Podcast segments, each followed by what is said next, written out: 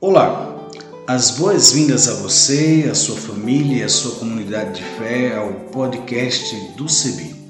Este podcast tem a finalidade de refletir sobre o Evangelho do Domingo.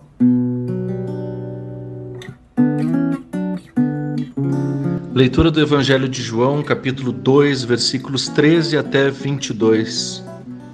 Alguns dias antes da Páscoa dos judeus, Jesus foi até a cidade de Jerusalém. No pátio do templo encontrou pessoas vendendo bois, ovelhas e pombas, e viu também os que, sentados às suas mesas, trocavam dinheiro para o povo. Então ele fez um chicote de cordas e expulsou toda aquela gente dali, e também as ovelhas e os bois. Virou as mesas dos que trocavam dinheiro, e as moedas se espalharam pelo chão e disse aos que vendiam pombas: Tirem tudo isto daqui, parem de fazer da casa do meu pai um mercado. Então os discípulos dele lembraram das palavras das Escrituras Sagradas que dizem: O meu amor pela tua casa, ó Deus, queima dentro de mim como fogo.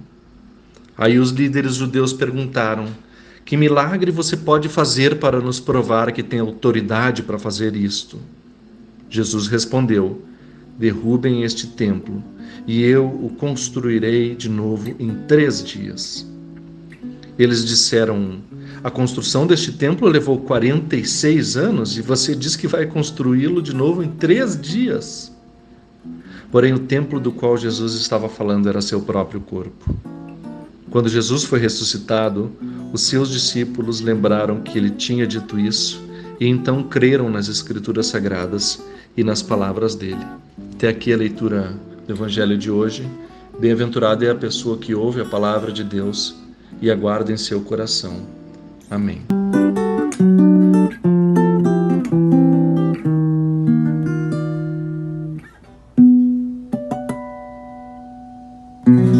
Cara irmã e caro irmão em Cristo, a questão financeira é sempre um tema polêmico para a fé cristã. Se, por um lado, a sustentabilidade financeira das comunidades de fé é um desafio, por outra, algumas denominações acabam se valendo da fé para construir impérios poderosos. Na verdade, ninguém gosta de falar de dinheiro na igreja, mas temos formas distintas de falar sobre isso esse debate teológico tem sido um dos mais importantes que distingue a identidade religiosa das igrejas no contexto atual. O movimento de Jesus também lidava com estes questionamentos. No Evangelho de João, por exemplo, Maria de Betânia, irmã de Lázaro, usa um perfume caro para massagear os pés de Jesus, enquanto os discípulos a repreendiam, pois o dinheiro poderia ter sido usado para os pobres. Neste caso, Jesus valorizou a ação de Maria. Em outras ocasiões, Jesus ordenava aos discípulos e às discípulas que organizassem a alimentação do povo. A partilha e a doação eram o parâmetro para a organização de seu movimento. Os que tinham mais ajudavam com mais, mas por vezes até mesmo a moedinha da viúva pobre tinha mais valor do que a comedida oferta dos ricos. Era impossível gerir o movimento caminhante de Jesus sem lidar com esta preocupação. Algumas percepções teológicas e de vivência comunitária que abominam falar em dinheiro pecam ao não compreender isto.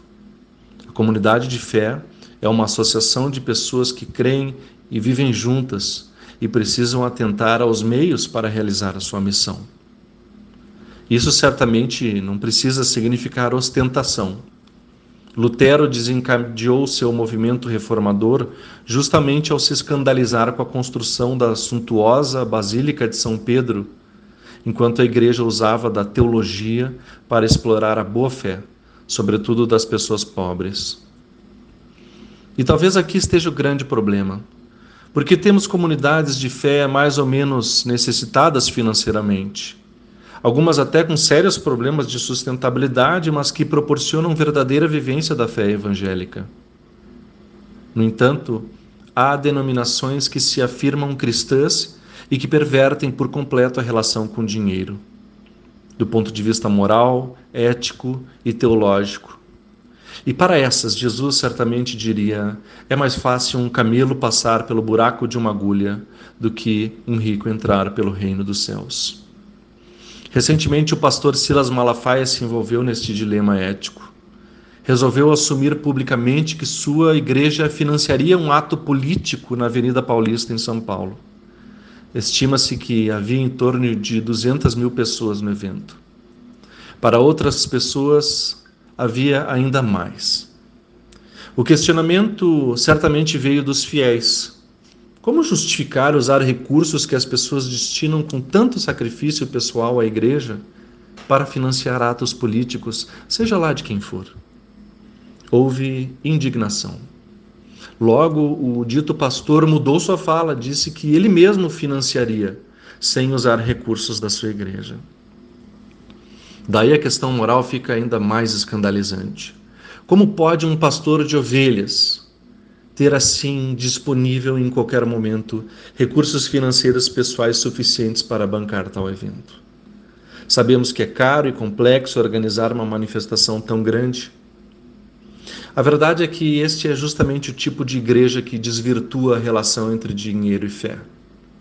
Constitui-se a partir de uma teologia ambivalente a teologia da prosperidade e a teologia do domínio. A teologia da prosperidade, base fundamental para a maioria das igrejas evangélicas, parte do princípio da retribuição e do mérito. Você obtém recursos e poder nesta vida se está disposto a dar recursos à igreja e seus pastores. Algo absolutamente contrário ao que Jesus Cristo expressou na cruz, pois ofereceu sua vida por aquelas pessoas que, diante dele, não tinham nada a lhe oferecer. Para a teologia da prosperidade, no entanto, bênçãos e graças são respostas de Deus à nossa ação meritória de compra, de comercialização, de barganha com Deus. Evidentemente que esta teologia é muito convidativa hoje em dia. Afinal de contas, não é muito mais fácil comprar com nosso dinheiro ou com nossas indulgências um terreno no céu ou uma garrafa de água abençoada do Jordão do que esperar e confiar na graça de Deus, que em nada depende de mim? No mundo capitalista em que tudo é negócio, é mais seguro colocarmos um preço na graça de Deus. Assim, Ele mesmo não poderá deixar de nos conceder se formos suficientemente ricos para adquiri-la. Viver na desgraça e no sofrimento não é só falta de fé para esta teologia, mas falta de disposição para darmos dinheiro a estes pastores, para eles organizarem sua agenda e seu lobby político. E aqui viemos a segunda teologia, a do domínio. Esta forma de ser e de viver igreja não se presta apenas a enriquecer pastores ou construir templos suntuosos e luxuosos, mas serve para garantir a prevalência de uma agenda moral e política serve para apoiar campanhas políticas, eleger candidatos e comprar votos que contrariem ou apoiem interesses destas mega igrejas.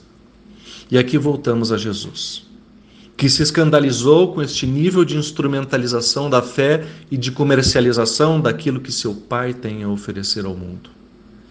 Esta estrutura de financiar um mundo corrupto, Jesus destrói com seu chicote e com sua santa ira. A verdade, caras irmãs e irmãos, é que apesar de gostarmos e precisarmos dos templos, das comunidades religiosas, da infraestrutura das igrejas, afinal de contas, é nelas que ouvimos o Evangelho, que vivemos em comunhão e partilhamos a missão neste mundo. Apesar disso, Jesus Cristo derrubou as paredes dos templos e permitiu que Deus habitasse o mundo. Deus está, através do seu Espírito, presente em toda a realidade. Está presente em mim, está presente em ti, está no mundo criado por Ele e edifica a nossa relação de irmandade. Por isso, ali onde duas ou três pessoas estão em seu nome, Jesus está no seu meio, porque o seu templo no mundo hoje não se edifica mais com cimento, nem com dinheiro ou com poder, mas com partilha, com doação solidária e com comunhão. Nós, em comunhão, somos o corpo de Cristo. Nós, em comunhão, somos o templo de Deus no mundo. que nós possamos seguir caminhando juntas como irmãs e irmãos, estendendo a tenda deste templo da nossa fé por todo o mundo, abrigando em amor quem quer que seja, independente daquilo que possa oferecer. Lâmpada para os meus pés é a tua palavra, Senhor, e luz para o meu caminho. Amém.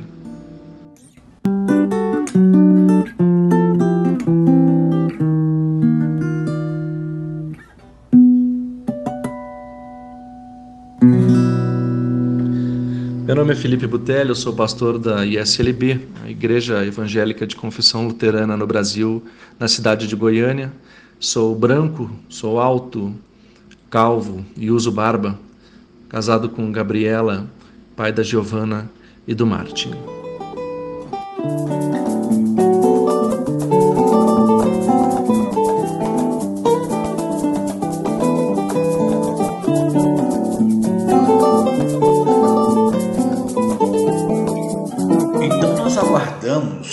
As suas sugestões, colaborações. Entre em contato conosco a partir das nossas mídias sociais, no Instagram, no Facebook, em nossa página na internet, cebi.org.br, por nosso telefone. Entre em contato pelo 51 3568 2560 e pelo WhatsApp 51 99734 4518 e também utilizando a hashtag podcast do CEBI. Até o nosso próximo encontro.